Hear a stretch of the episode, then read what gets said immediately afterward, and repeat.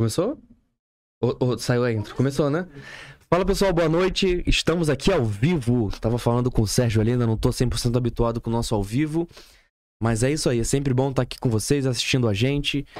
Aqui no nosso Pode Rolar, nosso segundo episódio da semana, primeiro ao vivo. O de ontem do Rafa Falcão, que é um grande influenciador digital, é referência em social media. A gente gravou na semana passada, que é quando ele estava aqui na cidade. E agora, nós trouxemos um convidado muito especial.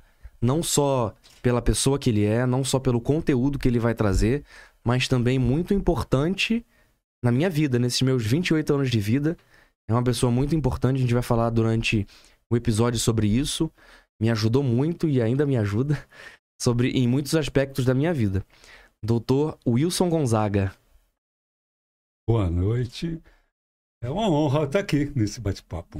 Pô, muito obrigado por ter aceitado o nosso convite. O senhor está oscilando né, entre São Paulo e Manaus e conseguiu um tempinho aqui com a gente. Muito obrigado.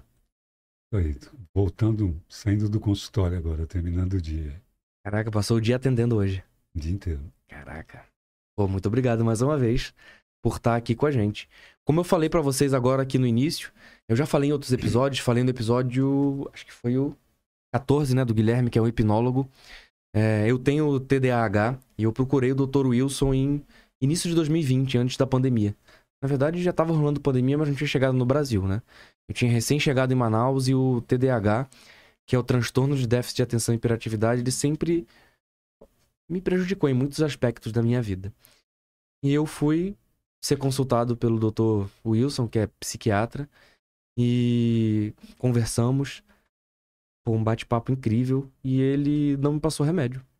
E eu achei isso incrível. Eu cheguei para minha esposa, que ela é da vibe da medicina integrativa, que ela acredita que a cura está em nós mesmos ou em coisas naturais, que não nas farmacológicas, não que não tenha cura nas farmacológicas, mas é uma outra linha.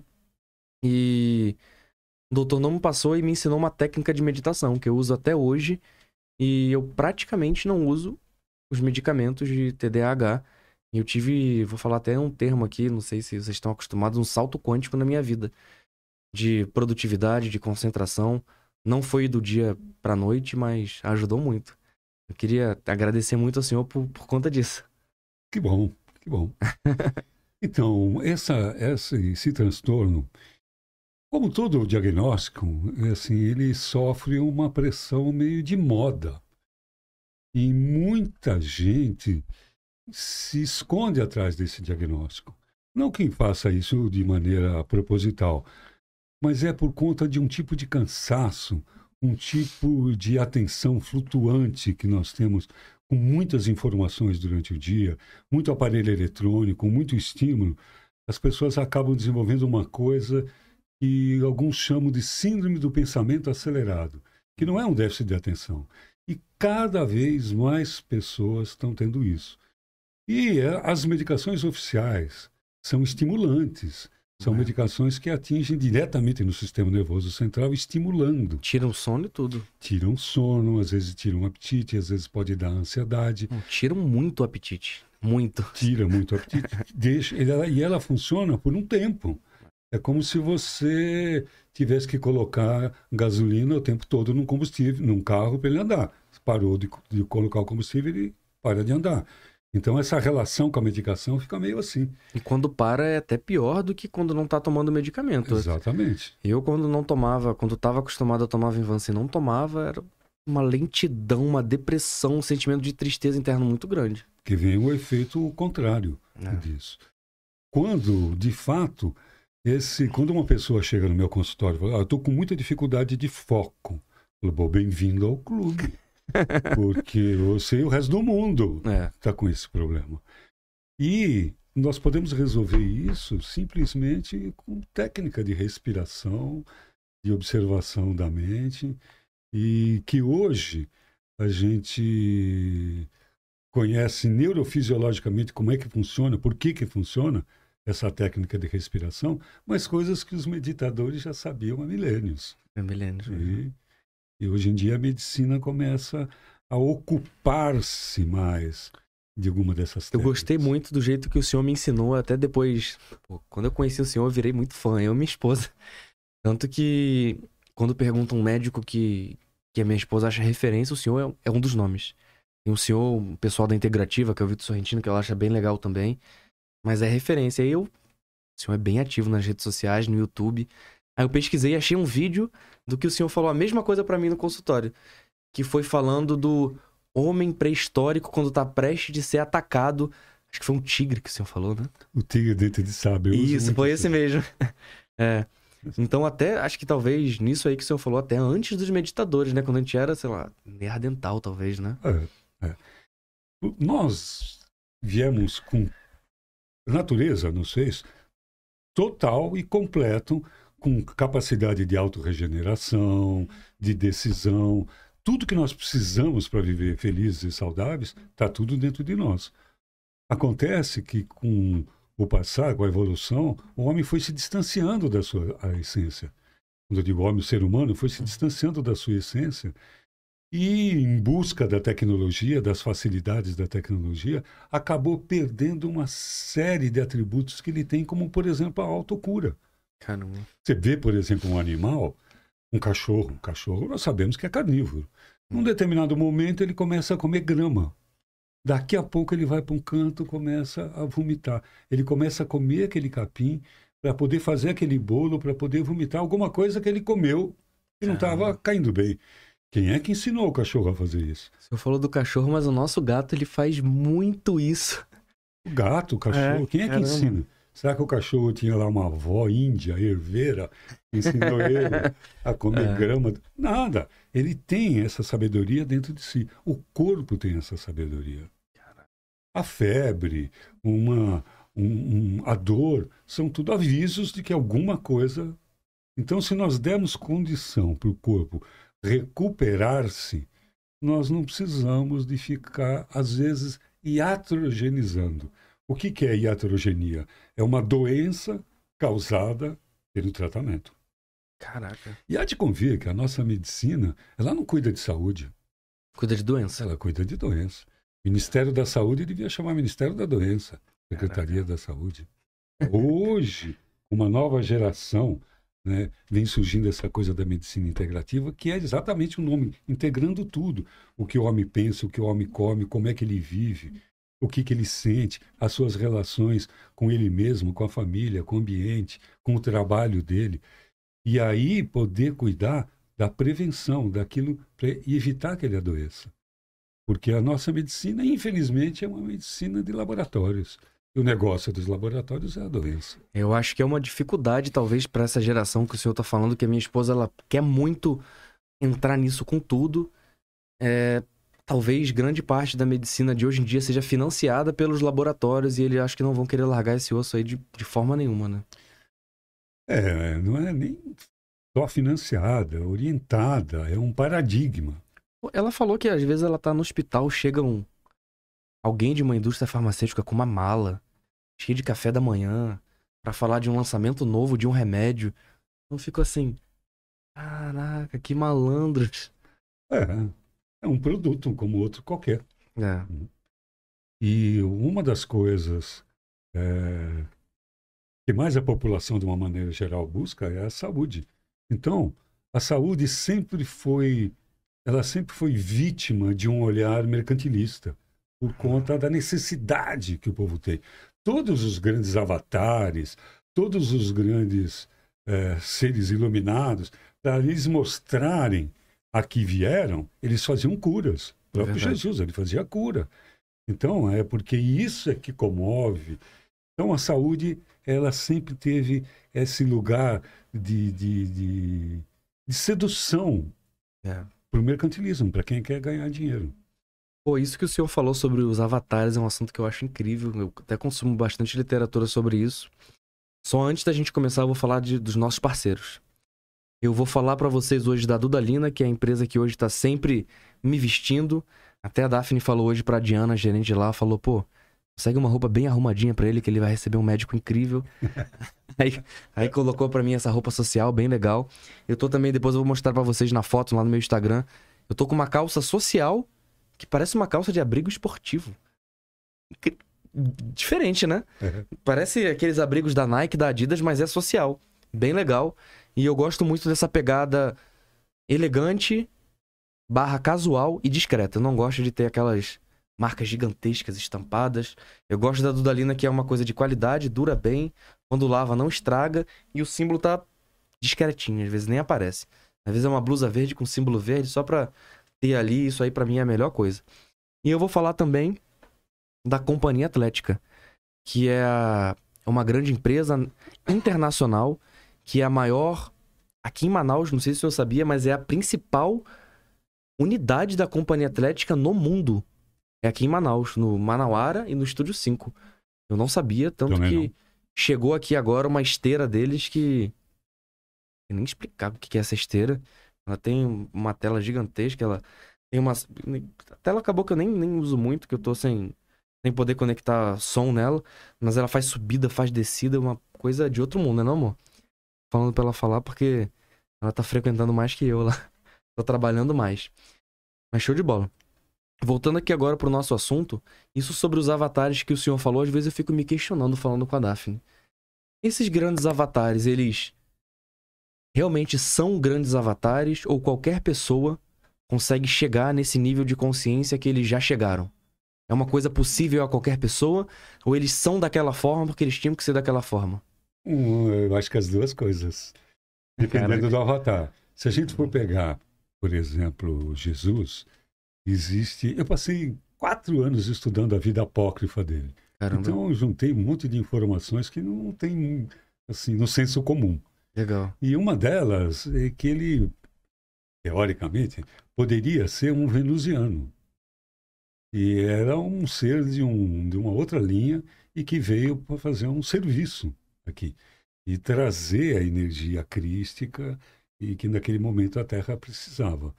Então, esse daí, ele teve uma outra linha, vamos dizer assim, de evolução Não. e chegou para um serviço. Mas, teoricamente, aquilo que a gente chama de um avatar, um iluminado, é um estado. O Cristo, por exemplo, não é uma pessoa, é um estado. É aquela consciência crística. É a consciência cristalizada, virou um cristal, Crestos ali, cristalizou. Nossa, eu não tinha aquela associado com cristal, isso que legal. E então qualquer um pode chegar. Qualquer um pode chegar.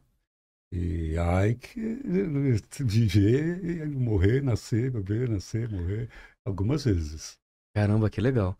É, tudo faz parte de, de uma evolução, eu acho que do, talvez do, do preço que se paga para isso, né? Eu acho que é uma coisa bem, é. bem complexa, né?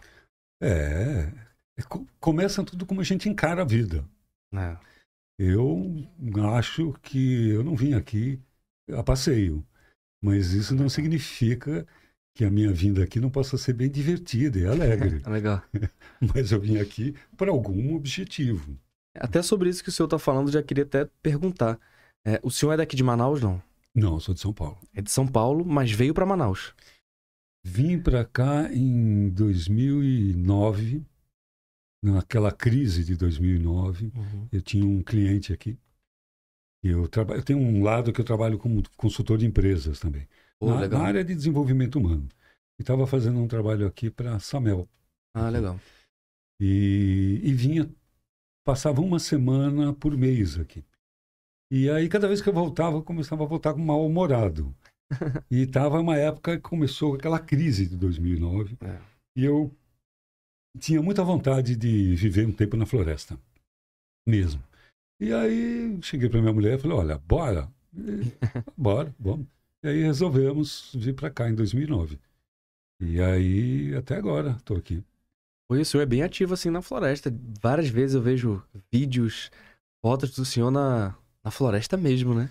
É, o objetivo não era ficar em Manaus, né? era ficar mesmo cidade do interior. E passei bastante tempo. Teve uma época que eu fiz um trabalho, um trabalho voluntário. Eu trabalhava é, como, como psiquiatra nas cidades do interior.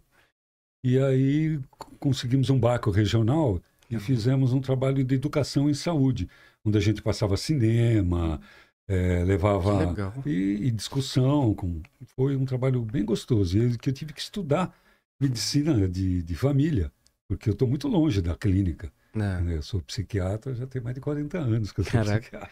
E o que foi que fez o senhor escolher a medicina e depois a psiquiatria? O senhor também é psicólogo, né? Não, psiquiatra. Psiquiatra. Psiquiatra.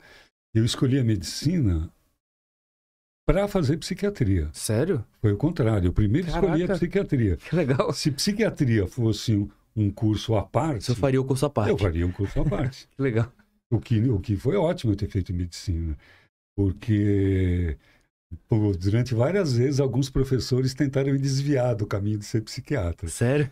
Meu professor de cirurgia, meu professor de patologia, e eles, meu professor de cirurgia não se conformava que eu ia ser psiquiatra.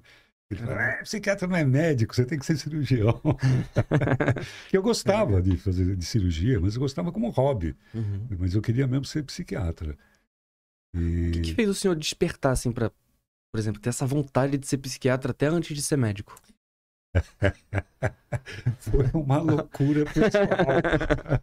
Foi na minha adolescência. Eu era um menino muito esquisito. Caraca, mas como assim?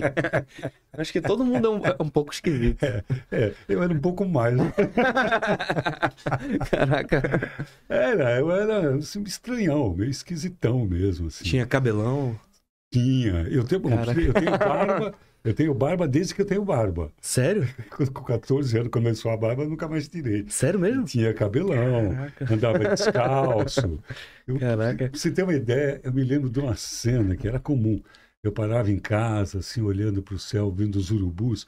Eu falava, caraca, velho, eu nem voar sei. Que que eu, pra que, que eu sirvo na vida? Aí o senhor virou flamenguista nessa época. Tô Não, brincando. é nós, mano, corintiano. Putz. Eu sou, de, sou de quebrada, Caraca. paulistano. Não vou nem zoar, não. Vou ficar. Tô brincando. É, então. Caraca. E aí era uma coisa, eu queria muito entender a minha esquisitice e a esquisitice dos outros. Eu achava tudo muito esquisito.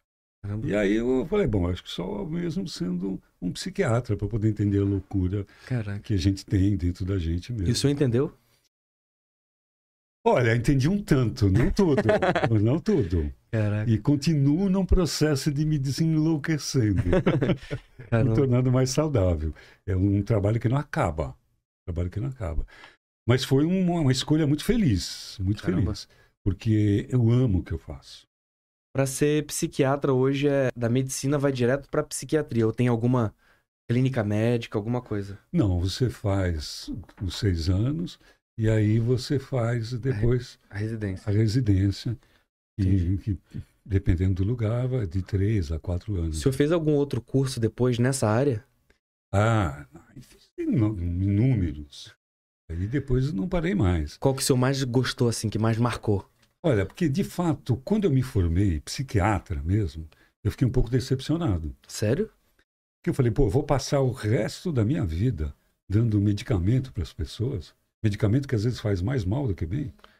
E aí eu comecei a enveredar para psicoterapia. Hum. E Ah, aí eu comecei a fazer especializações em Pô, psicanálise. Isso que eu perguntei. É, eu falei até que o senhor era psicólogo também. Eu, quando eu vi lá que o senhor era psiquiatra e psicoterapeuta, Isso. Eu, eu pensava, pô, psicoterapeuta é psicólogo. Não, não é isso? Não necessariamente. Pô, que legal, eu um não psicoterapeuta, um psicanalista. A psicanálise foi a primeira das linhas psicoterápicas, Esse é do, É. do Freud. criado por Freud e tal. Hum. Então, o cara para fazer psicanálise, ele não precisa ser médico nem psicólogo. Sério? É só ele fazer um curso de psicanálise e a Nossa. sua própria formação em psicanálise. Caramba, não sabia. Então, essa foi a primeira que eu fiz. Depois eu fiz psicodrama, depois eu fiz eh, transpessoal, aí depois comecei a estudar as neurociências, enfim. Nessa área a gente nunca para, nem, nem tem como. O cérebro que eu estudei na minha faculdade de medicina não é mais o cérebro de hoje. O tempo todo vai evoluindo e conhecendo mais. conhecendo mais. Eu tenho um professor que ele diz uma coisa lá da Unicamp, ele diz o seguinte, é, a gente conhece mais sobre o cérebro nos últimos cinco anos do que a gente acumulou de conhecimento nos últimos cinco mil anos. Nossa, Então é tudo muito rápido. tem que estar aprendendo o tempo todo. Tudo- A hipófise que eu conhecia não é mais. Caraca. Ah, antigamente né, já era, era uma modernidade quando surgiu o tomógrafo, né? Você entrava daquele tubo e via o cérebro funcionando. Nós começamos a ver o tomógrafo com as pessoas agindo, tocando violão, que a que parte do cérebro da pessoa está acendendo, está atuando com ela. Caramba. Tem um tomógrafo que o primeiro dele foi na Holanda para casal. Olha que coisa maluca. um grande tomógrafo, o casal entra lá transando. Eu acho que vi num fantástico isso aí. E um monte de cientista, voyeurista nos computadores ali, vendo como é que o cérebro do cara fica. Caraca. Isso sobre ver o cérebro. Agora um, um outro assunto aqui. Já existe alguma comprovação mais científica sobre toda a parte espiritual que se fala da pineal hoje em dia? Olha, existe muito estudo sobre o DMT, a dimetiltriptamina. A, dimet- a dimetiltriptamina, que é a mesma substância psicoativa que tem na ayahuasca, ela tem dentro da pineal. Um pesquisador chamado Rick Strike- Strikeman, Strickman, Strikeman, ele começou a descobrir que no momento em que a gente nasce e que no momento que a gente morre, a pineal dá uma descarga de DMT Caraca. e que é um momento em que cria-se uma ponte entre a vida material e a vida espiritual, no momento que nasce e no momento que morre.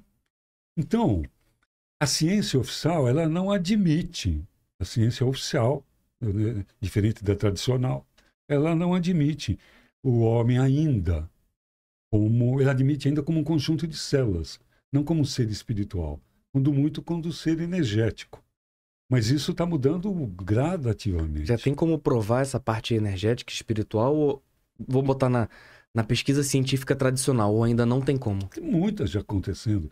Existe uma ciência chamada gematria. Existe um núcleo na Unicamp em que esses caras estudam o que que é gematria. A assinatura de Deus nas coisas. Isso, não sabia disso. É.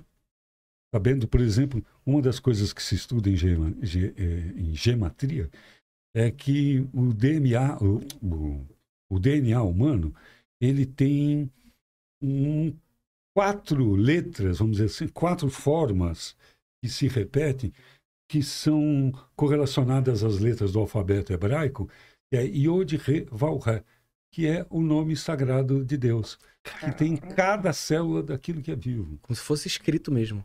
como se tivesse uma assinatura. Nossa. Eu já, eu já li num livro, não foi num livro, vamos botar científico, foi num livro de, de, litera, é, de ficção.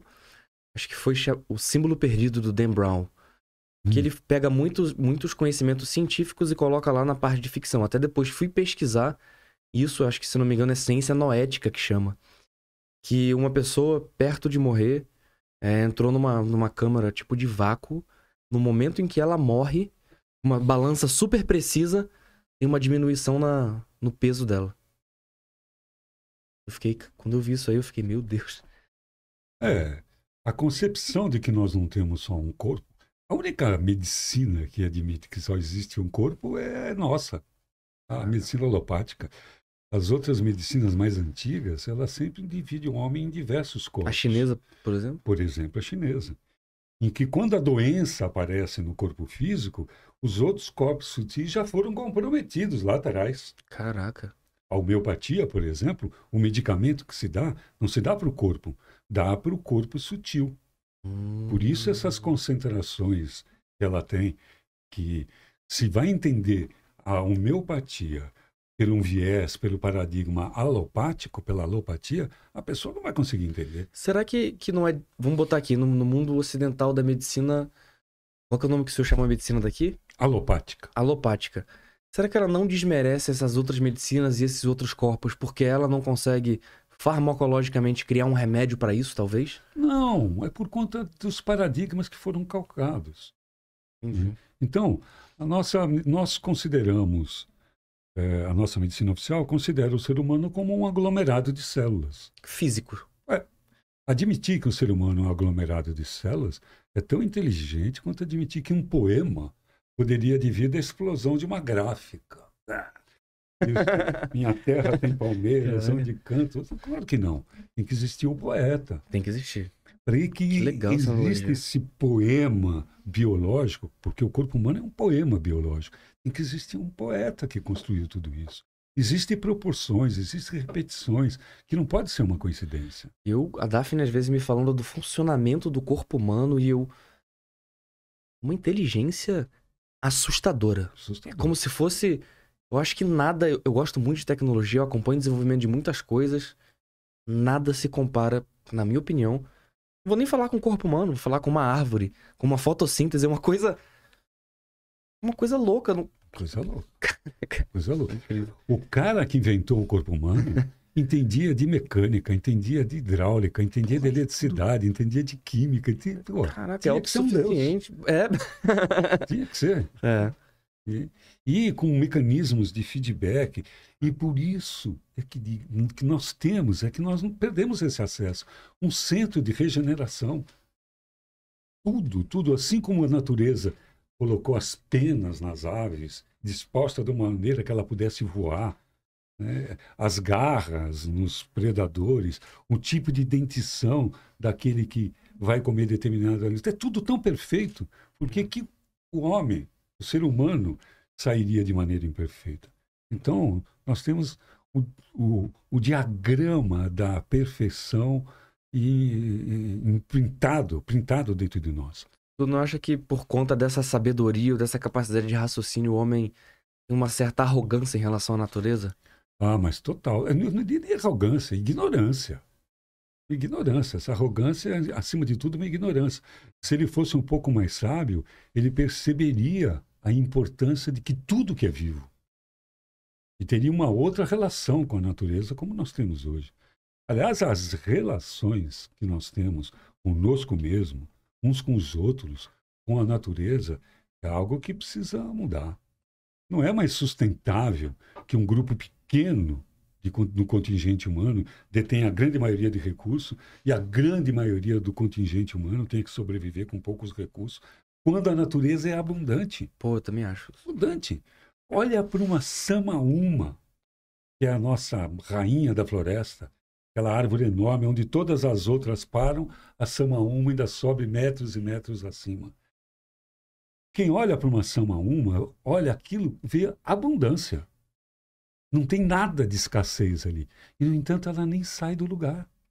É, é tudo tão harmonicamente combinado numa floresta, onde tudo é pensado para todos, onde um depende do outro, onde a morte de um significa adubo, vida para outro. É um grande equilíbrio, né? Num grande equilíbrio e que existe abundância para tudo, para todo. A floresta é um exemplo de abundância constante.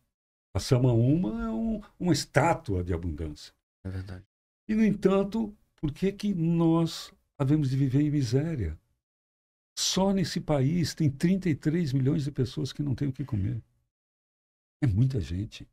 É muita gente. Muita gente mesmo. É muita gente. Quando existe recursos naturais para que todo mundo vivesse em abundância e dignidade. Mas nós inventamos a ganância o ter em detrimento do ser.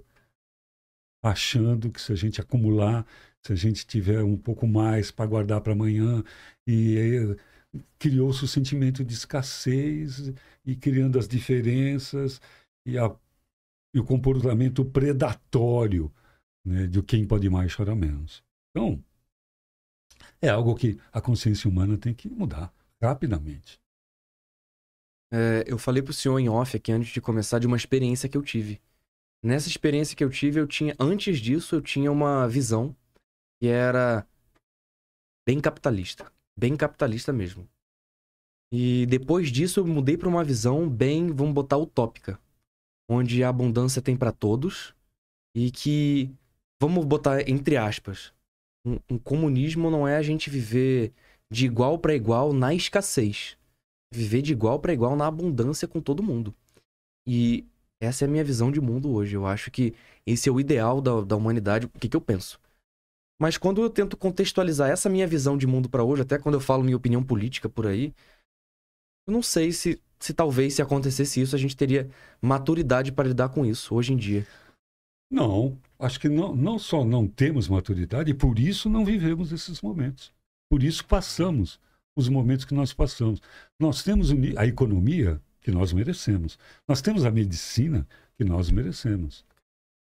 Então, enquanto o homem tiver essa consciência individualizada, eu e o resto do mundo, é assim mesmo. Nós não vamos conseguir achar soluções. O senhor tem fé que vai melhorar, que essa consciência um dia vai se expandir? E não tenho dúvida, porque a gente caminha para a consciência. Pô, que legal. É um, é um beco que um dia nós vamos chegar sem saída. Um dia entender, entender que somos todos um, entender que a única forma de combater qualquer mal é através do amor, não existe outra maneira, nem através do voto. Eu não acredito mais, desculpa aí, também. cada um é que sabe. Não. Espero que cada um vote com consciência. Mas eu acredito que nós só vamos ter um, um, um governo é, ideal quando nós tivermos um povo ideal. Quando nós tivermos um povo solidário. Porque os mesmos erros que a gente aponta dos, nos outros, na escuridão dos nossos silêncios, a gente também comete. É aquilo que falam, né? Quando a gente aponta um dedo, quatro virado pra gente, né? Pois é, Pô, minha mãe sempre falava isso pra mim e ficava sem palavras quando ela falava isso. é verdade. Aham. Então, a grande revolução, ela é vibratória. Não é mais com voto, não é com arma. É é vibratória, é mudar o tônus vibratório, é mudar o olhar. Porque está tudo tão próximo. Nós estamos tão longe da consciência, mas ao mesmo, ao mesmo, ao mesmo tempo tão perto. Basta um clique. Basta Legal. um clique da gente perceber. E isso é uma coisa exponencial. A consciência é exponencial. Um vai despertando o outro, que vai despertando o outro, que vai despertando o outro. E quando a gente vê, vai estar todo mundo desperto. Legal. Eu vi uma cena quando minha filha nasceu. Minha filha acabou de fazer 36 anos aí. Hoje é médica, neurologista lá em São Paulo. É. Mas quando ela nasceu, eu fui todo orgulhoso de madrugada no berçário. E estava todo mundo, todas as crianças dormindo. Todas. E eu olhando a mais bonita delas, que obviamente era minha E de repente, uma criança, que não foi a minha filha, não foi a Sofia, acordou e começou a chorar. Como ela começou a chorar num berçário silencioso, acordou outra. Aí aquelas uá. Daqui a pouco, Uma cascata. todas as crianças. Então, esse é o despertar espiritual. Olha só. Nós somos essas crianças. Um dia uma criança acorda, começa a chorar, acorda a outra, aí são duas crianças, outra. E esse chororô já começou. Olha Nós só. estamos despertando. E qual foi o. des- Vou falar. Eu vou perguntar qual foi o despertar do senhor, mas eu vou falar o meu. O meu foi casar com a Daphne. Já tinha tido um despertar. Mas eu ainda era. Pô, eu vou ser sincero, eu era muito pegado às coisas físicas. Eu era militar do exército, aquele que se prepara pra guerra a qualquer momento. Mesmo sabendo que não vai ter uma guerra, espero que nunca tenha. Então eu ficava muito no físico, né? Atividade física, estudos de guerra e tudo mais. E continuei com ela, sempre meditando, fazendo yoga, consumindo um conteúdo muito legal. E o senhor foi um grande catalisador pra mim também. Eu não vou falar que eu sou uma pessoa desperta espiritualmente, mas eu busco ser. Acho que é um processo também. Eu acho que a gente pode ter um despertar e dormir de novo. É possível, né? É possível, claro. Acho que eu já passei por algumas vezes isso aí. E quando foi que o senhor se considerou. Não vou falar que se considerou, que nem a gente falou, é um processo. Mas que o senhor sentiu pela primeira vez um despertar. Olha, eu tive alguns. Eu tive alguns. tive alguns. Eu me considero um privilegiado, assim. Eu tenho um sistema de crença que eu acho que eu sou queridinho de Deus. Legal. Pô, nascido na periferia de São Paulo, filho de pobre, Corintiano. corintiano, um monte de amigo de infância que tudo morreram assassinados, outros viraram bandido, Caraca. outros viraram polícia. E eu consegui escapar de tudo isso porque tive desde cedo muitos sinais assim de que eu não estava sozinho. E, e sinais mesmo, porque eu não venho de família religiosa. Não, não mesmo. Mas eu me lembro uma vez, eu nunca mais vou esquecer, foi uma epifania. Foi uma legal. das primeiras experiências espirituais. Eu estava tomando banho numa banheira e assim tinha. senhor minha- devia ter quantos anos, né? Ah, eu era muito pequeno. Eu não, tava, não sabia ler nem escrever. Devia ter uns quatro anos de idade. Nossa. E ali eu tinha um carreiro de formiga que passava bem ali na, na banheira. Eu ficava olhando as formigas ali e brincava de Deus. Eu falava assim: Você vai morrer. E esmagava uma formiga. Aí falava: Não, você eu vou deixar salvar. Né? E ficava brincando que eu era Deus e que podia matar e decidir sobre a vida daquelas formigas. quando de repente um vidro de uma prateleira que não estava escorregando, não tinha como, tudo um vidro de álcool era. Caraca. Caiu de lá de cima e pá! Caiu na minha frente. E eu, não, não, não, desculpa, desculpa, desculpa. desculpa. Caraca, Tentando ressuscitar as formiguinhas. caraca. E foi uma experiência, por incrível que pareça, assim, infantiloide, de, de culpa, mas que foi uma epifania para mim, que eu percebi que eu não estava sozinho e que, e que tinha que ter um pouco mais de respeito pela vida. Foi a primeira coisa ali. E tive uma educação. eh, eh, a injustiça social sempre foi muito, muito, muito gritante para mim. Então, desde muito cedo, eu tive uma educação política, né, voltada para o social, porque espiritual não tinha absolutamente nenhuma mesmo. Então, eu não acreditava em religião e nada disso. Até que, com 28 anos, eu tive uma epifania também. Caramba. Aí foi com a ayahuasca. Foi quando eu bebi meu primeiro copo de ayahuasca. Eu percebi uma coisa que pode ser óbvio para as pessoas, mas eu, pela primeira vez que eu percebi, e que o homem, o ser humano, não tem espírito. Ele é um espírito. O que ele tem é um corpo. Nossa. E naquele dia eu vi que eu não era um corpo. Que um corpo era só um pedaço de mim. E, e é um tipo de insight, como a gente chama, né, em psicanálise usa esse termo insight, que é uma verdade que vem de dentro e que, e que ela já vem explicada. né? E foi isso mudou minha vida. Porque até então eu acreditava que o homem era um aglomerado de células também. Acreditava Caraca. nisso. Ali, a partir dali, mudou tudo a minha vida. A minha orientação filosófica, de estudar, tudo mudou. E eu já era médico naquela altura. E aí, de lá para cá, começou, que foi meu, com meus 28 anos. Você tem que idade que você falou? 28 anos. 28 anos. É. Então, tinha a tua idade, que é retorno de Saturno. É um momento em que as leis todas mudam da gente. E Sério? comigo não foi, não foi diferente. E mudou tudo. E mu- mudou minha orientação de olhar para o mundo e de, de as coisas que eu gostaria de estudar. E Caramba. foi aí que eu já era psiquiatra, recém-formado, Caramba. e aí que eu comecei a estudar mais os aspectos da filosofia, da espiritualidade junto com a mente humana. E aí eu comecei a sentir que estava no caminho certo. Eu, como eu te disse, quando eu me formei psiquiatra, eu fiquei um tanto frustrado. Porque Eu achei que eu ia passar a vida inteira Dando remédio. só lhe dando remédio para as pessoas. Putz. Foi nessa época também que o senhor descobriu o poder da medicina da floresta? Ou o senhor descobriu já nessa epifania antes? Não, foi por aí. Quem me mostrou a medicina da floresta foi a própria ayahuasca. E até eu demorei muitos anos usando ayahuasca em São Paulo, vivendo na floresta de pedra. Uhum. E sempre com vontade de vir para cá. Até que um dia eu falei, ah, chegou. E é diferente a experiência? É muito, muito diferente. Que legal. A floresta é um organismo vivo. A floresta é inteligente. A floresta são várias e uma ao mesmo tempo. Caramba. Elas são várias espécies, vários animais, mas ela pode ser entendida e sentida também como um único organismo Uma integração. integrado. E tem. Hoje tem estudos que sabem que as árvores elas se comunicam. Se Caramba. comunicam. Elas avisam de algumas doenças que vão chegando nas suas bordas. Acho que a gente já viu sobre isso, sobre. Como é que é o nome? Tem alguns fungos que tem uma. É micélio que chama? É Que isso. se conectam, isso, né? Isso. Caraca. Ela é como se fosse um neurônios. Isso. Como se fosse Com sinapse. pulsos elétricos, né? É. Quando eu ouvi isso num documentário. A Daphne sempre puxa esses documentários pra minha vida.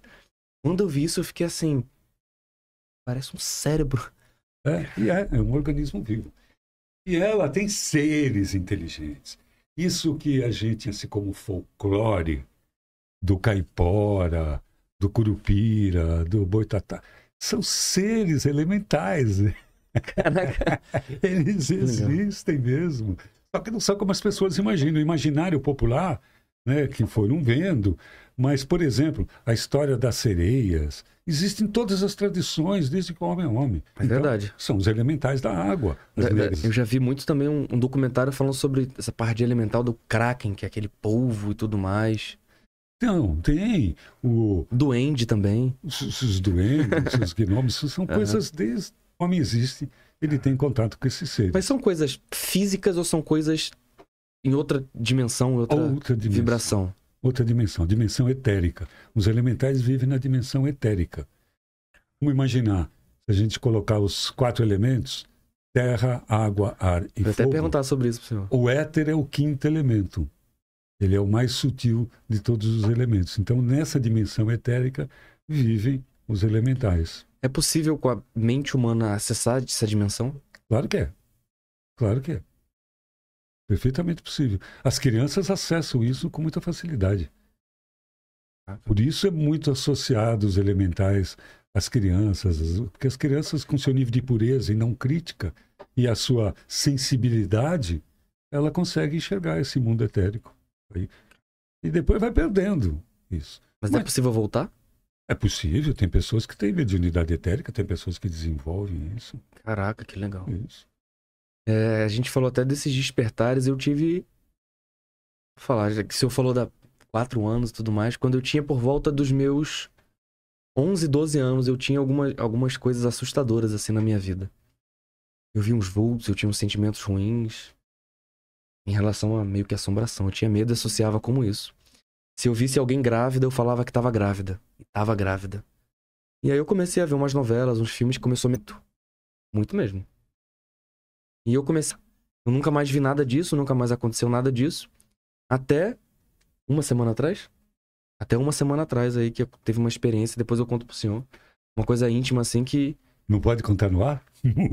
Não, é porque envolve outras pessoas, envolve outras pessoas, mas aconteceu uma coisa muito parecida assim, aí eu. E pra minha esposa eu falei, pô, espero que o que eu tenha sentido não seja verdade. Porque é uma coisa que lembra da minha infância, quando eu nunca mais queria ter nada disso. E é, ah, não, tomara que não seja, porque é uma coisa muito ruim tudo mais, sei lá o que, e aconteceu. Na verdade, tá acontecendo, e é uma coisa que. Não sei, não, não, não, me sinto bem, não me sinto à vontade. O senhor acha que quando a gente tem algum. algum sentimento, vamos botar aqui. É, depois a gente já conversar, mediúnico. A gente tem que lutar contra ou não? Ou depende da pessoa? Olha, se, nós fôssemos educados e, e, e, tivéssemos um pouco mais de conhecimento de como é que o cérebro funciona, como é que a mente funciona, nós íamos perceber que esses fenômenos chamados de mediúnicos são muito naturais e acontecem com todo mundo, praticamente a vida inteira. Algumas pessoas a vida inteira, outras um período da vida. Mas como não é bem é, entendido, ele é temido, ele é muito confundido com loucura, a pessoa, de repente, começa, a criança começa a ouvir vozes, começa a ver coisas que ninguém está vendo. Isso é loucura, isso é coisa do demônio. Isso foi afastando. E o homem, os seres humanos foram perdendo essa sensibilidade. Mas isso é perfeitamente natural. Então, se a pessoa tem aquela sensibilidade e puder educar aquilo, ela vai viver tranquilamente e pode até usar aquilo como a gente usa, por exemplo, a intuição. O que, que é a intuição? Será uma verdade acessada, mas por um meio não lógico. Todo mundo tem um movimento de intuição. Quem anda de moto, que é o meu caso, que anda de moto desde criança. Caramba. Cara. Você anda de moto até hoje? Até hoje. Caraca. Você tem hora, tem dia que você vem uma voz que fala assim: ah, ah, é melhor você não sair, não. Caramba. Vai não, vai não, vai não. É melhor você sair de Uber, vai de carro, não vai. E é melhor ficar mesmo, porque quando insiste, no mínimo vai tomar um tombo. Então, já tem... aconteceu um tombo? Ixi, já aconteceu, já aconteceu várias coisas. Só confirmou. E só confirmou Caraca. que a intuição. Me lembro de uma vez, garoto, na época do Carmanguia. Era o carro, era o carro esporte. Nós estávamos numa praia, eu e um amigo que era o dono do Carmanguia, saindo de uma boate, assim, estragado já, assim, completamente. Eu era o menos estragado e tinha que andar 50 quilômetros ainda né? E eu peguei o Carangueira para dirigir numa estrada que era uma reta de madrugada, neblina Não. e tudo que o Carangueira dava. De repente, hum, alguma coisa no meu braço fez com que eu fosse para a pista contrária. Era uma pista de dupla, dupla mão. Fosse andar contrário. Quando eu percebi que eu estava contrário, que eu quis voltar, vum, passou um cavalo. Nó. Não é que passou um cavalo. O cavalo estava parado, quem passou fui eu. Vum, passei do outro lado. Então, o que que desviou a mão e ir para um lugar absolutamente perigoso e improvável, que era a contramão, Caramba. numa velocidade para poder escapar de um cavalo que ninguém estava vendo. Estava no meio da neblina. Então, era uma intuição. É uma coisa que todo mundo tem. E quanto mais a gente desenvolve, quanto mais a gente acredita, quanto mais a gente alimenta, mais fino vai ficando essa intuição, mais fina, mais ao ponto dela chegar a ser, a gente vê, por exemplo, coisas que ninguém está vendo Caramba. ali. É, o senhor falou, o senhor participou já de uma entrevista com, com o Jô Soares, né? Já. E nela o senhor fala que a ayahuasca ela torna você uma pessoa melhor. Um filho melhor, um marido melhor. Como que, que o senhor falaria isso para eu entender assim de outras formas? Olha, esses anos todos que eu usei a ayahuasca eh, e estudei e participei da legalização, fiz parte do Conselho Federal de Entorpecentes, do grupo deontológico que criou as regras para o uso da ayahuasca no país, participei de todo o processo de legalização dela ali.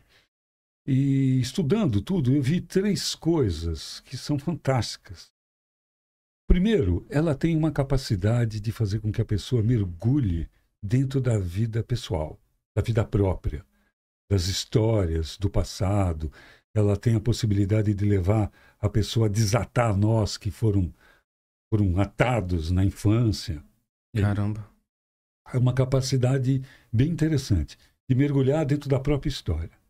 Segundo, ela tem uma capacidade de, de reforma, de uma vez que viu, de fazer as coisas melhores, de reconhecer que tem que melhorar as coisas que tem que melhorar e de dentro para fora começar a melhorar. Ela não mostra, por exemplo, uma situação traumática com o peso do trauma ou ela dá uma ressignificada?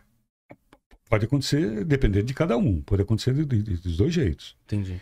E a terceira é a sacralidade. Um mergulho dentro de si, uma vontade de fazer as coisas melhor e uma vontade de chegar perto mais de Deus, do sagrado.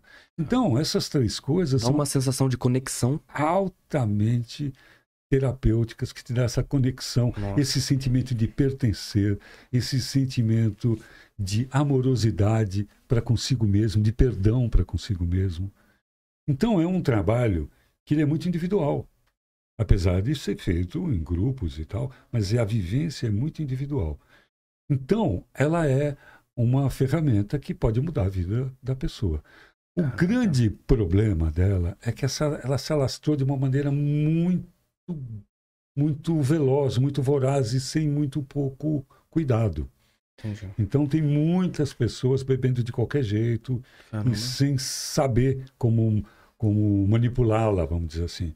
Não manipulá-la, esse não é o termo, mas como conduzir um ritual. Entendi. Porque ela tem uma dirigibilidade pela voz, pelos cantos. Tem pessoas que usam como se fosse um entorpecente. E aí pode usar como um, um- aí mais um. Mais um. Então ela precisa, porque ela tem essa possibilidade, como é diferente, por exemplo, da psilocibina ou de qualquer outra substância psicoativa, a dirigibilidade, o Entendi. que favorece uma experiência mais agregadora, uma, uma experiência mais, mais proveitosa. E nada a ver com droga. Pelo contrário, muitas pessoas acabam se livrando das drogas quando conhecem a ayahuasca. Sério? Gera uma ressignificação, a pessoa entende o motivo de estar usando aquilo? É é tipo isso? É. E isso que eu disse, vai conhecer melhor a si mesmo, uma vontade de ter uma vida mais correta, mais saudável, mais agregada. E aí modifica mesmo, faz o ser- um ser humano melhor. Agora, é um veículo. É. Você pode ter uma Ferrari na mão. Se você não souber dirigir, você vai Não achar nada. aquele carrinho um, um vermelho é amarrado. Só faz barulho. Caraca, Né? é verdade. É, agora eu queria perguntar um assunto um pouco diferente, que é um assunto até que tá, tá bastante em alta por conta de um documentário que saiu na semana passada sobre o assassinato da diretora, né, Glória Pérez, chamada Daniela Pérez, tá no HBO Max. Da filha da filha dela. Isso, da filha dela. É... Na verdade, ela é escritora, né? Ela não é diretora. Escritora. Isso, escritora de novela, né? Hum. Inclusive novelas bem. Eu já tive minha fase bem noveleira. Bem legal. É... Que tá se falando muito sobre a diferença entre a psicopatia e as, re- e as doenças mentais. Até um pouco estranho. Que eu até vi umas literaturas falando que o psicopata não é doente mental, apesar do nome Isso. psico, mente e patia doença. É. Como que funciona isso? É, interessante isso. O nome remonta à doença psíquica. É. E, na verdade, ela, o psicopata, ele tem esse nome, que eu também acho infeliz, mas ele significa alguém que tem muito mais um desvio de personalidade. É um transtorno em que a pessoa não abre espaço para reflexão, para culpa. Entendi. Deixa eu dar um exemplo aqui típico. Você imagina, por exemplo, um desfile do dia 7 de setembro, ali todo mundo desfilando, e de repente o cara tá com, o psicopata está com o passo errado. Ele tem certeza que o batalhão inteiro está com o passo errado, não é ele. Nossa. Então, não existe a possibilidade dele estar errado. Não existe a possibilidade de, de ter culpa. Então, os, a- os crimes mais perversos que chocam a humanidade, eh, chocam até a polícia que vai, vai, vai fazer os primeiros atendimentos, eles normalmente são feitos por psicopatas, que são as Ah. pessoas que não têm sentimento, que são absolutamente frias, não têm culpa. Então, não existe espaço para freio. Porque o que ela faz está valendo. Então, Tudo tá- pode. O que falta pra ela é a culpa, mas ela pode, por exemplo, sentir afeto, ou também não sente. Não, acaba não sentindo afeto. Entendi. Normalmente, algumas podem ser bem inteligentes, ocupar altos cargos, mas sempre maquiavélico, sempre uma coisa fria. Caraca. E não tem empatia nenhuma. Sério? Nenhuma. Então, esse é o psicopata. O psicótico é aquele que a gente chama de o louco mesmo. Aquele que delira, que alucina, que Entendi. tem uma realidade paralela. Ele cria uma realidade e acredita nela. O senhor, o senhor- o senhor viu aquele filme do Coringa? Só do Coringa? Sim. Ele seria um psicopata ou um- uma pessoa com doença mental? Olha, o Coringa é um caso muito emblemático. Ele é um caso de um transtorno mental né, é, causado pela sociedade, pelo desmando da sociedade, pelo sofrimento e tudo. De tanto abandono, de tanta é, desvalia que ele teve na vida dele, ele desenvolveu aquele, aquele sarcasmo Não Dele. necessariamente ele teria aquilo, ele desenvolveu. e acabou desenvolvendo. Caramba. Então ele não se encaixa muito bem num psicopata, apesar de suas atitudes. Ali está mais para um surto psicótico que ele teve. Entendi. Então, que é a diferença do psicopata e o psicótico. O psicótico, ele sai da realidade. O psicopata, não. Ele sabe muito bem o que está acontecendo e tudo. Agora, o psicótico, não. Ele criou uma realidade fantasiosa. Caraca. Irredutível por qualquer argumento lógico. E ele acredita naquilo ali. Ele acredita naquilo. Caraca. Então, por exemplo, no Coringa, é fantástico esse filme. Ele vai e mata aquele, assassina o cara no ar, Na ali, TV, né? na TV, como um símbolo de que ele era o cara que fazia palhaçada com tudo e merecia é, ser sentenciado ali. Então ele foi julgado e sentenciado, ele estava completamente fora da realidade. Caraca. E é claro, é um filme criado num momento apocalíptico, apocalíptico, né? E Gotham City lá O lixo na cidade. Nova York, era um lixo humano. É. E no fim termina todo mundo se depredando, se agredindo. Aquela coisa apocalíptica mesmo. É, uma coisa até que eu, eu tive aqui no episódio, até já falei, né? Acho que foi o 14 ou 15, não lembro. Do Guilherme, que ele é um hipnólogo. E ele falou que a gente associa muito. A nossa memória, ela é muito associada a, aos sentimentos. Exatamente. O psicopata, ele pode ter dificuldade em, na parte de memória por causa disso? Não, não, não. Ele, memora, ele memoriza conforme a emoção dele. Ele não tem as mesmas Ah, emoções entendi. que a gente. Mas isso é muito importante. Isso, isso diz para nós que a emoção é a antessala. Tudo aquilo que entra do mundo e nos importa, que passa importa para dentro da nossa porta, Que legal. passa para dentro das nossas emoções. E vai lá impactar o nosso mundo interno. tudo aquilo que sai do nosso mundo interno também passa por essa antessala, as emoções, para sair para o mundo externo. Então, a nossa saúde emocional é algo muito importante. Caramba, que legal. Porque dependente do meu estado emocional, eu faço a diferença entre verdade e realidade. Realidade, o que, que é? Realidade é o fato, como aconteceu. É real, é aquilo, é a fotografia. E verdade é como ficou para cada um que participou daquele fato. Hum, entendi. Então, conforme a emoção de cada um, o fato ficou de um jeito. E o que importa é a verdade, não é a realidade. O que importa, aquilo que ficou para dentro, foi aquilo do jeito que ficou introjetado. Como a pessoa sentiu, né? Como sentiu. Então, você é muito comum. Vocês estão quanto tempo juntos já? Não, vai fazer quatro anos de casado sexta-feira. Quatro anos. Já tem tempo para isso. Ah. Se vocês forem contar uma história que aconteceu quando vocês namoravam, um vai contar de um jeito, o outro vai ficar olhando e vai falar. Mas não foi bem assim. Foi assado. Eles ali já tem mais de 10, ó.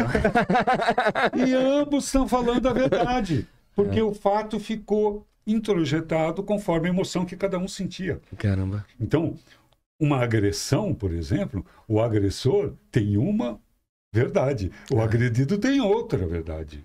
Por conta que a emoção dos dois são diferentes. Então, em última instância, nós precisamos cuidar muito das nossas emoções. Legal. Porque elas são os fio, é o filtro de tudo aquilo que entra e de tudo aquilo que sai da gente. Você imagina se a minha emoção é de irritação, é de tristeza, é de estar sempre invocado, sempre crítico, sempre achando que alguma coisa está fora do lugar. Tudo que sair de mim ou que entrar de mim vai vir com esse selo, Verdade. com essa vibe, com essa cor. Então, cara, é uma coisa tão simples e que pode fazer tanta diferença na vida da gente, é procurar alegre, sempre. Que legal. Simples assim. Legal. Se irritar menos. Legal. Se irritar menos. Eu né, saí lá, meu consultório lá na Ponta Negra, e saí com horário medido. E peguei um Uber e o cara resolveu vir por um caminho dele, porque o caminho estava tava muito cheio mesmo, o horário É. e só piorava a situação. E aí, uma hora eu tentei falar com ele, falar, pô, eu acho melhor a gente seguir o plano do aplicativo mesmo, É. porque eu tenho um horário para chegar, está sujeito a chegar. E ele começou a querer provar para mim em castelhano, porque ele era, ele falava castelhano, era um desses Venezuelano. venezuelanos que, que são uberistas, tentando explicar para mim que ele já conhecia pra caramba a cidade e que ele sabia que ia dar certo, tal, tudo. Bom, das duas uma, ou eu queria podia provar para ele que ele estava errado, ou podia ficar feliz e dizer que sabe de uma coisa, vai na sua. Vamos ver no que dá. E eu, ao invés de ficar prestando atenção no caminho, coloquei aqui o foninho de ouvido e fiquei ouvindo uma música. Quando eu vi, já estava chegando. Legal. E aí? Com certeza, se ele tivesse vindo. Porque o Waze não é burro, né? Não. O cara, aliás, o cara que inventou aquilo. Não sei como é que a gente vivia sem isso antes. Antigamente era com aquele mapa que comprava lá. Quatro rodas que, que Nossa. abria. Na minha infância é isso aí, que meu pai, ele, filho de militar, dois anos estava em cidade diferente comprando mapa, ajudando ele a se localizar. E, e com certeza o Waze viria para o caminho. Mas, É. vamos evi- evitar. Vou Legal. ficar alegre. pô. Já vou chegar lá, puto da vida, para fazer uma entrevista, já vou sair com aquele. Não, esquentar a cabeça. E, e é muito mais simples do que a gente imagina.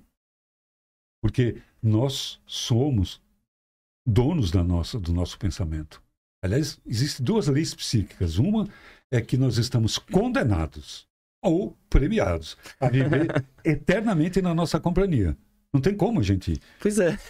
que legal isso. vamos, vamos- independente do sistema de, de crença que a pessoa tem, vai viver eternamente na Consigo sua companhia. mesmo. Consigo mesmo. E a outra lei é que nós não temos gestão sobre o pensamento dos outros, mas temos sobre o nosso. Então só nós temos gestão sobre o nosso pensamento. E eu vou ter que viver comigo pro resto da vida. Então eu tenho que ser amigo de mim mesmo. Mais que de todo mundo, né? O mais rápido que eu puder. Caraca, que legal. Porque é muito tempo. Viver eternamente consigo mesmo. Eternamente é tempo pra caramba. é muito tempo. Caramba, que legal. Então, e isso tem a ver com cuidar das emoções.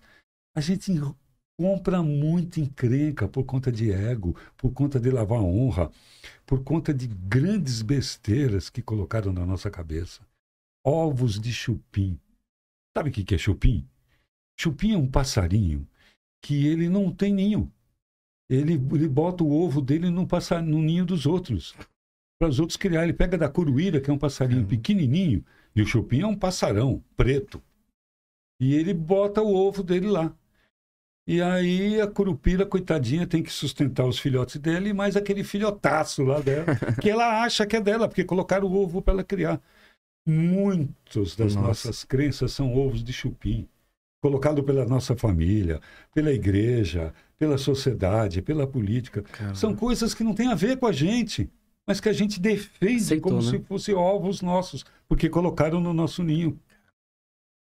E às vezes, mesmo nas maior, na maior das boas intenções, os nossos pais colocam leis que são boas para eles, mas para a gente não. Que é. sempre fez sentido para eles e que eu acho até até eu falo com a Daphne assim muitas vezes é os nossos pais, mesmo que a gente critique em alguns aspectos e tudo mais, eles fizeram o melhor deles, o que eles achavam que era certo para eles. Eu acho que a gente se curar e a gente se entender é a gente aceitar os nossos pais, né? Não, mas com certeza. Não é à toa que na lei mosaica um dos mandamentos é respeitar o pai e mãe.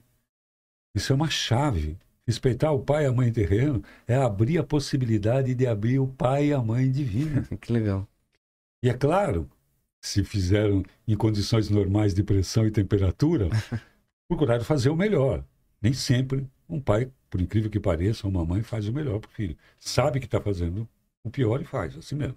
Mas, de uma maneira geral, isso não acontece. É. Então, é mesmo nosso dever saber que eles fizeram o que puderam. Eu acho que é conforme a gente vai. Eu vou ser sincero, eu sempre fui aquele adolescente rebelde, assim.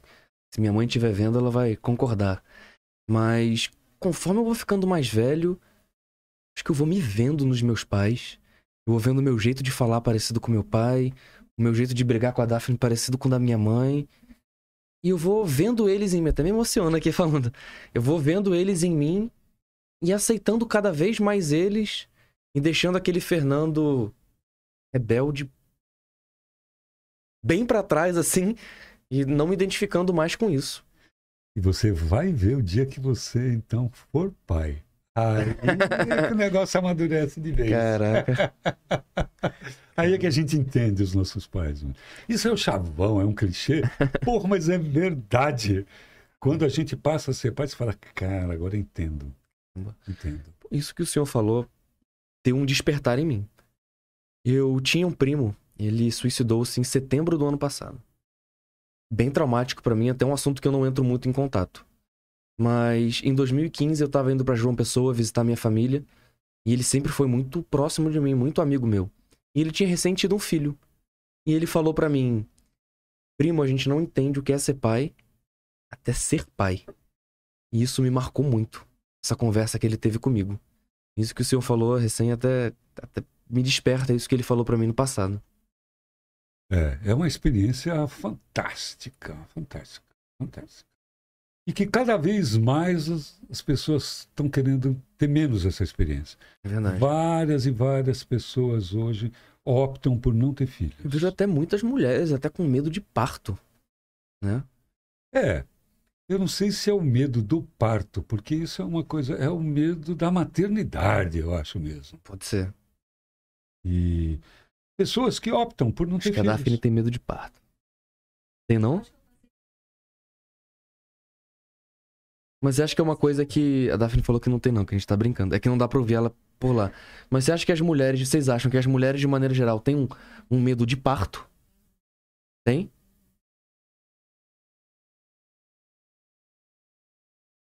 Ó, oh, olha aí, a gente falou, já contextualizou aqui com a Bruna. Maternidade? Caramba. Os dois. Então, elas falaram que a Daphne e a Bruna falaram que as mulheres que elas conhecem que têm esse medo Algumas têm medo do parto e outras da maternidade em si. É, o medo ao parto é uma coisa natural, esse medo, porque você fica imaginando. Você olha para o tamanho da barriga, põe a mão, vê o tamanho do buraquinho, certo. Poxa, vou falar uma coisa pro senhor, não, não é machista, mas que bom que a gente não passa por isso, né? Até porque os homens são muito patifes. Meu Deus. Você fica imaginando carregar um escroto enorme nove meses. Caramba. Seria muito ruim. Eu tenho, eu tenho um amigo meu, é, eu não lembro o nome- primeiro nome dele, que a gente no exército a gente grava com os nomes de guerra, né? É Fiorinho o nome dele. Ele postou uma foto no Instagram dele com peso na frente do peso da que a esposa dele carregou a filha dele. E aí eu falei: "E aí, como é que é isso aí?" Ele falou: "Cara, não é legal." Um peso bem grande. É, mas é tudo tão natural e acontece com tanta leveza que eu acredito que seja um privilégio para uma mulher ser gestante. Ser uma, uma parte da vida dela ser fábrica de ser humano. Deve ser uma experiência legal. Né? É uma coisa incrível. Eu parei um dia pra ficar viajando e refletindo sobre. A minha cunhada teve um neném agora. Como se fosse uma viagem minha, né? Uma parte sua começa a ter vida própria e em algum momento se separa de você. Mas que durante muito tempo são duas vidas que são uma vida. Eu fico às vezes pensando nisso, viajando, eu acho isso incrível. Esse, é claro que não é o motivo, mas é um dos motivos que está na raiz de uma depressão pós-parto. Esse momento de separação. Sério? Mas depressão pós-parto da mãe ou do filho? Não, da mãe, do filho Ah, nunca. Filho, o bebê não tem depressão. Caramba. da mãe, nesse momento em que divide ali. É, é como se Acontece um sentimento que ela não consegue nem explicar direito. de vazio. Caramba. É, agora um, um- mais um assunto, acho que é um- é um dos últimos já, que eu sou um entusiasta da tecnologia, mas com ressalvas. Eu acho que ajuda muito a gente em muitos aspectos que a gente não tinha antigamente, né? Até o senhor vem, o senhor tem idade parecida com do meu pai, que não tinha, por exemplo, celular que a gente acorda e dorme junto. Eu vou perguntar uma coisa pro senhor que o senhor falou na consulta uma vez, que eu fiquei pensando, eu acho que eu já descobri a resposta. É de televisão no quarto. Eu acho que eu descobri. Depois eu vou descobrir. Se eu descobri mesmo ou não. Sobre o metaverso. É, eu uso essa tecnologia para perder o limite físico dos meus entrevistados aqui no podcast. Então eu já entrevistei de fora do país duas pessoas. E na semana que vem ou na outra eu vou fazer uma collab com um estúdio de podcast de São Paulo que só faz podcast no metaverso. Mas eu já entrevistei uma, uma mulher de Dubai e uma de Boston. E realmente é uma sensação. O senhor já usou ou não? Não, nunca usei. É, a sensação é bem. Graficamente falando, é bem distante da realidade. Parece um jogo. Mas dá um bug mental na gente por a gente estar só com algo aqui e realmente parece que a gente está em outro ambiente, apesar de ser um jogo, mas ele mapeia a nossa mão. E se eu estiver olhando pro senhor, eu sei que o senhor tá me olhando. Então dá a sensação de estar sendo observado e, e de estar observando outra pessoa. Então se assemelha em partes com, com uma relação social. Até tem umas. Vou botar umas sensações táteis assim, através do controle, ou tocando uma mão no outro faz um som, um estalo. É, o senhor acha, o que, que o senhor acha disso para a saúde mental das pessoas? Olha, eu, a- eu acho que o metaverso é mais ou menos uma coisa como a internet. Não tem como segurar. Não tem como segurar. Pela questão da mobilidade humana, por, por conta de. E vai melhorar muito. Hoje, hoje eu não tenho nem muita curiosidade. Já entrei numa loja para ver, porque é tão tosco. É. Mas daqui a muito pouco tempo, daqui a muito pouco tempo, nós vamos ter um metaverso com uma qualidade muito impressionante. E ele vai impactar as nossas relações de uma maneira geral, especialmente as relações de aprendizado, isso eu acho de incrível. aprendizado, de quando assim, você poder pô, se sentir um doutor estranho, Legal. né? É. É, aquilo é fantástico, fantástico. E isso a gente vê hoje, né, nas, nas- nos fluxos de investimento, os, as pessoas já pensando em economias que vão migrar muito para essa tecnologia do, do, do multiverso, e do, do metaverso. Né? Então, acaba que é um multiverso que é um também, né? multiverso, né? É um multiverso. Né? É. E que eu acho que isso vem para ficar. Em muito pouco tempo, isso. Ou não também. Eu achava que a holografia, quando eu, quando eu conheci, que dois anos depois ia ter holografia em tudo quanto é lugar. E não foi bem assim. Né? Eu acho que a holografia é o metaverso, na verdade, é. sabia? E, mas já deveria estar por aí. É. Eu vi já um capacete, eu não sei até quanto que ele já é comercial, de que você coloca o capacete para dar uma palestra e aparece você do lado falando na linguagem da plateia. Por exemplo, eu estou falando com japonês, Nossa. eu falo em português e aparece eu do lado de mim mesmo falando em japonês. Que isso? Incrível. Uma holografia. Fantástico isso daí. Então eu acho que esse mundo do, do multiverso, né, ele veio para ficar. Ele vai transformar as nossas relações, especialmente no, no quesito de informação.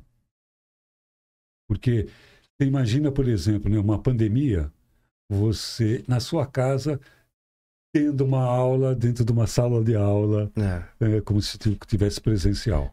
Fico impressionado com as possibilidades, por exemplo, da geografia, da história, de você tá. Eu, quando eu, comp... eu comprei um aplicativo, depois, se eu tiver um tempo, eu vou mostrar, que é um Google Earth Street View do mundo inteiro.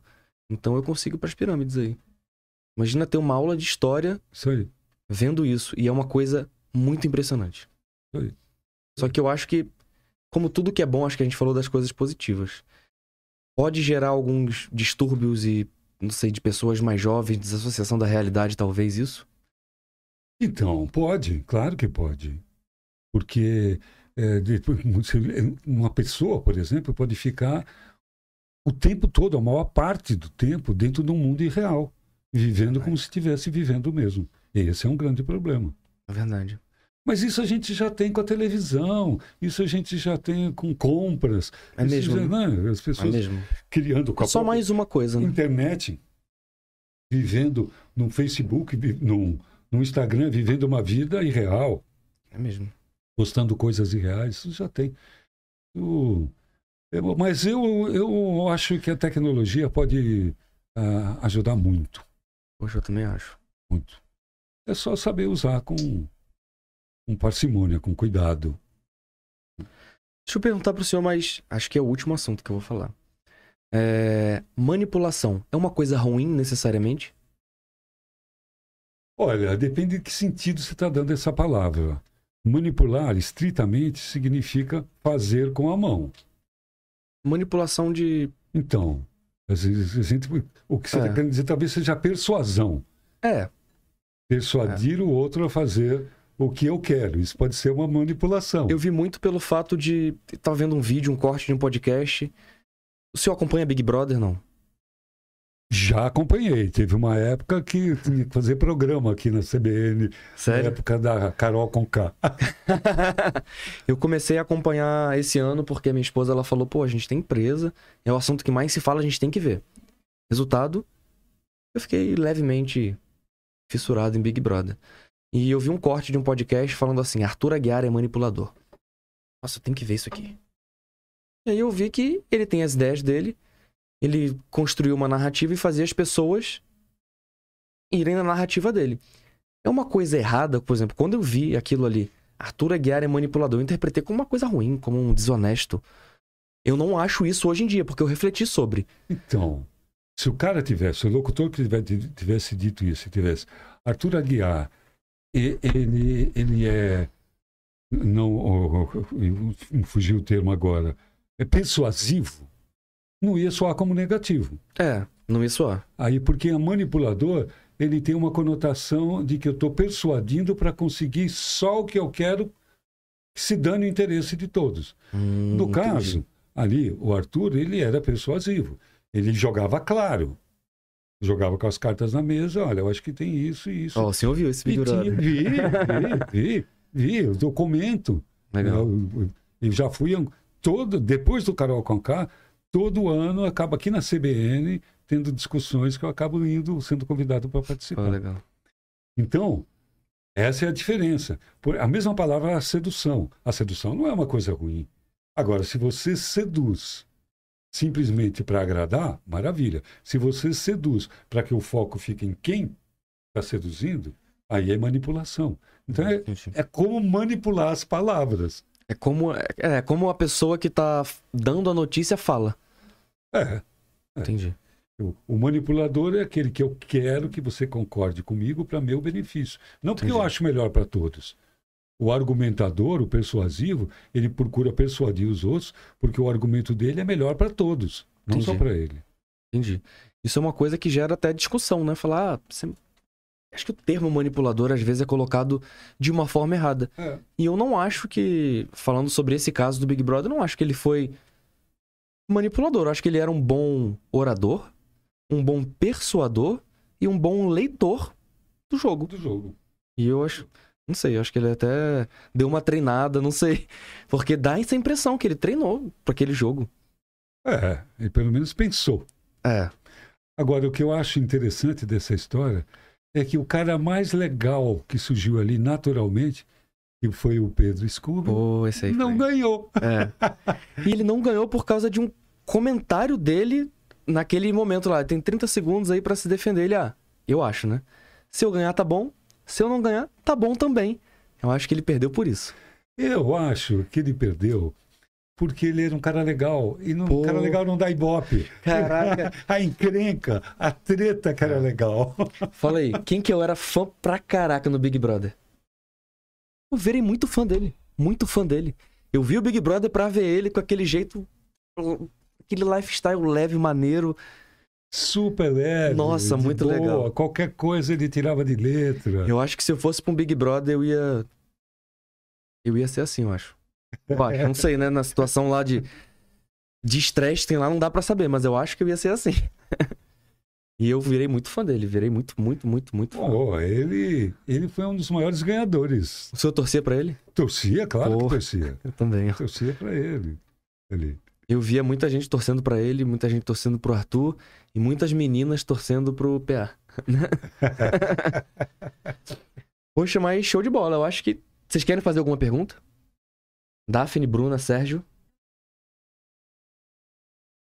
E vê também no chat se alguém perguntou alguma coisa. Não, você tem que falar pra mim que aí eu falo.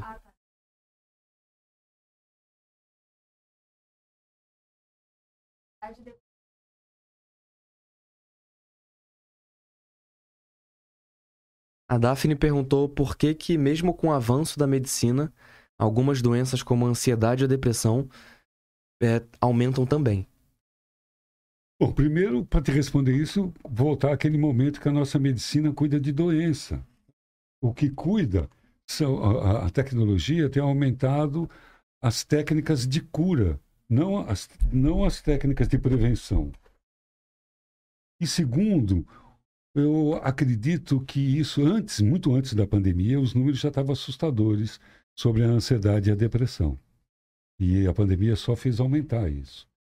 E um dos motivos disso, que independe da pandemia, como eu disse, isso já tinha, é que o homem está muito distante dele mesmo. E quanto mais distante ele tiver dele, menos saúde mental ele vai ter. Ele vai ter.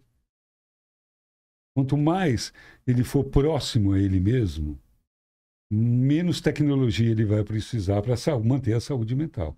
A tecnologia é uma circunstância da vida que vem para facilitar, mas ela não é nem responsável pela nossa cura e nem pela nossa doença. Responsável pela nossa cura, ou pela nossa doença, é a boa ou má administração sobre os nossos próprios pensamentos. Incrível. Isso aí. É, eu tô até olhando aqui no, no iPad é a gente mesmo, que tá ao vivo. É, e muita gente perguntou, doutor Wilson, querido, sou muito fã, sabedoria incrível, também sou. Sagrada Medicina, que aula. É, queria aproveitar pro pessoal que tá aqui nos ouvindo, se tem alguma pergunta para fazer agora pro doutor Wilson, que aí a gente já faz essa pergunta agora. Agora vamos esperar os seus 15 segundos de atraso, que agora eu tô mostrando. Vamos ver se alguém tem alguma pergunta. Senão a gente já encerra esse nosso episódio incrível que eu falo muito, doutor, que é, a gente traz várias pessoas de diferentes áreas. E cada pessoa tem o seu episódio favorito, né? De acordo com a área que se identifica. E a minha esposa sempre falou que o favorito dela ia ser esse, eu acho que tá sendo, né? esse com certeza tá sendo. É porque dentro de acordo com a nossa individualidade, né?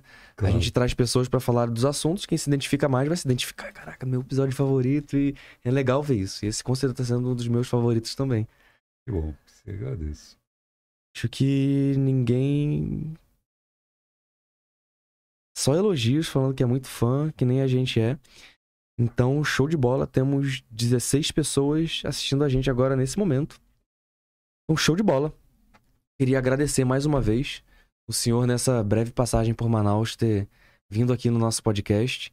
Me sinto muito honrado de ter a presença do senhor, de poder estar aprendendo é, não só vendo um podcast, vendo um vídeo do senhor, mas tá aqui de camarote aqui, né? Isso é muito bom. E realmente muita gratidão por, pela presença do senhor aqui. Beleza, eu também sou grato pela gentil acolhimento de vocês, espaço bem gostoso aqui, bem legal. Obrigado. Espero que o teu programa. É, eu quero participar aqui de um, quem sabe, o programa número 2000. Pô, já pensou? é possível. Está num ritmo forte aí de episódio, né? Legal. Então, que ele dure, que prospere, que seja sempre muito bom e informativo para ser bom para todos. Poxa, show de bola. Muito obrigado, doutor. Eu que agradeço. Então é isso. Muito obrigado por terem assistido aqui com a gente o nosso episódio 30 do Pode Rolar. Amanhã tem mais.